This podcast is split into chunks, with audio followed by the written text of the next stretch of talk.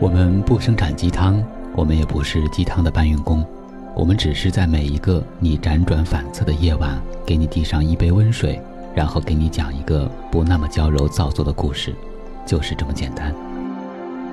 这里是每周三晚上九点给各位宝贝准时放送的《听男朋友说晚安》，我是你的枕边男友文超。这几天有不少听众宝贝儿在节目留言说，每天都是一个人吃饭，一个人睡觉，日子过得很是孤单。这让文超想起了编辑小满写的一篇日记，想要在这里和各位宝贝分享一下。昨天下午，难得是学校的公休日，在寝室楼下的西餐店吃了一小份核桃果仁沙拉，外带一杯暖暖的咖啡，抱着手提。拿上一本小书就跑图书馆了。平日图书馆人就不多，公休日更是甚少。怎么说，大家都是搞艺术的，拍戏、演戏、主持、写生，哪有时间坐下来看闲书呢？当然，小满也并不算是闲人，只是相对于搞机器、拍东西、剪片子，还是喜欢坐下来当一个小文艺。图书馆还是一如既往的清静，只有少数的考研学子在埋头苦干。我还像往常一样，找一个有阳光的沙发椅子，懒洋洋地躺下。下午的阳光很温暖，透过身旁的落地玻璃窗，似乎与外面的世界隔绝了一般。同班的一位男同学坐到我身旁，“哦，你也在这里？”其实我并不记得他的名字。怎么说，也只是认识了三个月，不记得也算正常吧。他也是笑笑，接着说：“你怎么总是一个人？”听到这句话，我真是惊愕了。从女性的第六感告诉我，眼前这位男生想要表达的意思是：“你怎么一个人可怜楚楚的呢？”实在忍不住，掩起嘴大笑了起来。我怎么也没想到自己孤独。虽然由始至终我都未曾想过，但至少在旁人眼中的确是如此的，甚至有点可怜。并没有多做交流，两人静静的各坐一旁，中间隔一张圆桌子，他敲他的键盘，我翻我的手中书。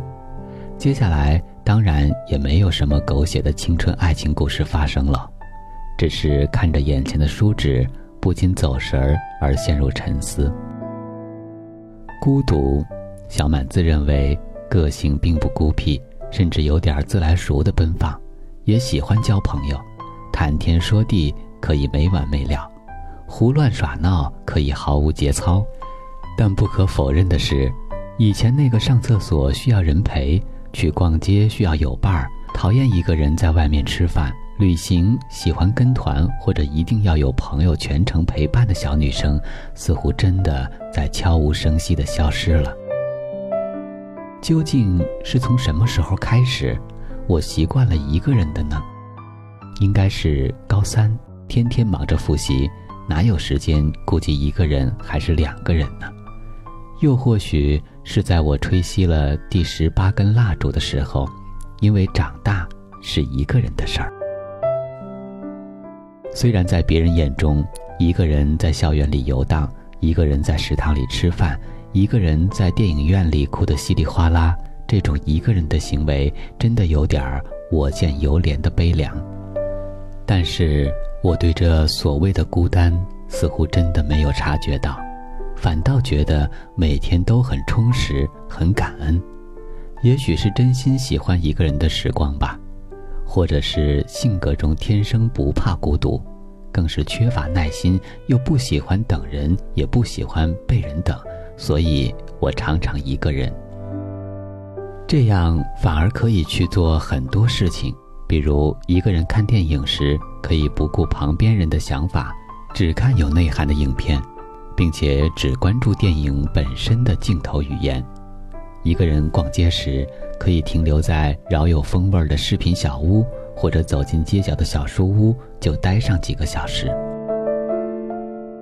一个人去旅行时，不必为了礼物奔波劳碌，不必为了赶下一个景点而使旅途成了过眼云霄，可以凭栏观赏，看人品景，顺便写上一篇小随笔。而且一个人的时候，你看到的东西会更加细腻，因为你不必顾及与同伴的对话。现在的生活，用室友的说法就是步入老年人的生活了。但在我看来，的确没有什么比窝在沙发里看书更让人享受的事情了。晚上的时光可以远离了电脑和手机，安安静静的喝一杯茶，看一本书，听一首安静的音乐，看完之后写一写读书笔记，日子也可以很美好，内心很充实。一个人的时候，我可以在学习时废寝忘食，在闲暇时睡他个昏天暗地，或者胡思乱想、涂涂画画，又不用担心因自己贪睡错过了晚上的约会，也不必为了闺蜜的多愁善感而变得多愁善感。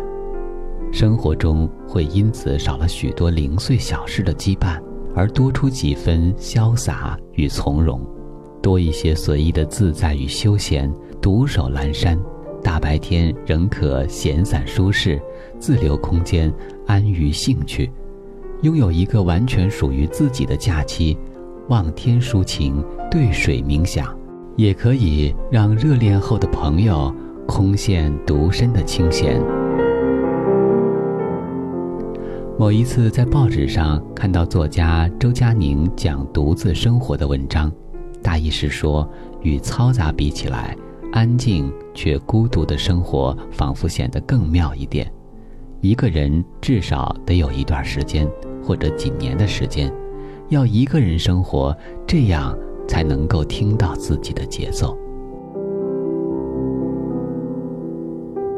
今天的分享就到这里了，希望仍旧觉得自己处在孤独中的你，可以略有收获。让这种自我独处的节奏在内心慢慢滋长，成为一股力量。有的时候，你甚至会感觉到心里这股力量源源不断地吸收着生活的养分，又不断地把它释放给生活。